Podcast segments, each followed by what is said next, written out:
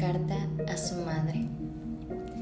En marzo cumpliré tres años, tres años sin ti.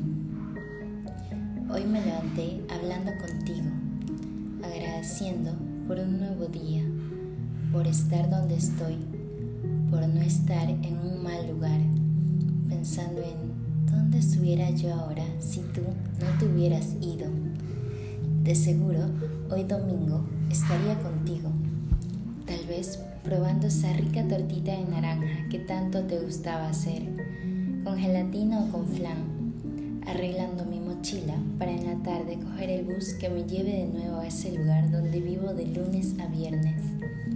Estuviera entre tus brazos, contándote mis errores, tratando de justificarlos de alguna manera, esperando un consejo tuyo, esos tan sabios y tan ciertos que siempre me dabas, cuando yo muera, valorarás lo que es tu madre, como el de nadie más aguantará tus caprichos, o como cuando me dijiste tú no me amas, ¿verdad?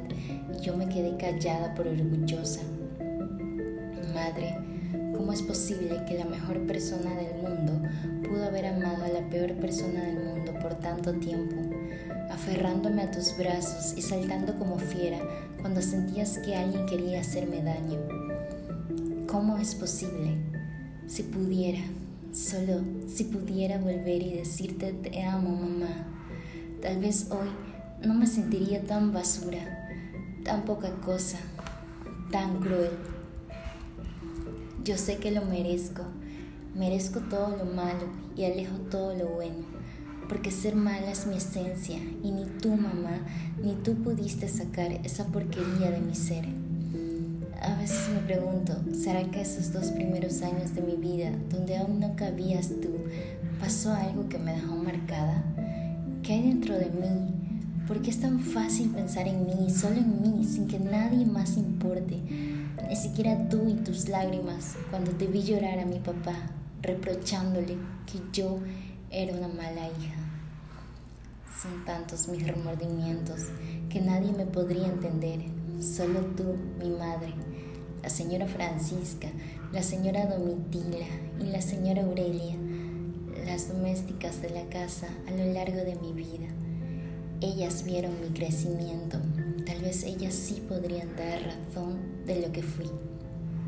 Y aquí me encuentro, sola y pensativa otra vez, pero esta vez sin envidiar a nadie, ya que hay cosas que sí han cambiado en mí, cosas que he aprendido a valorar personas que he aprendido a respetar, palabras que trato de callar, dolores que pretendo sanar y oídos que procuran escuchar no solo mi voz, sino la voz de quien los demande.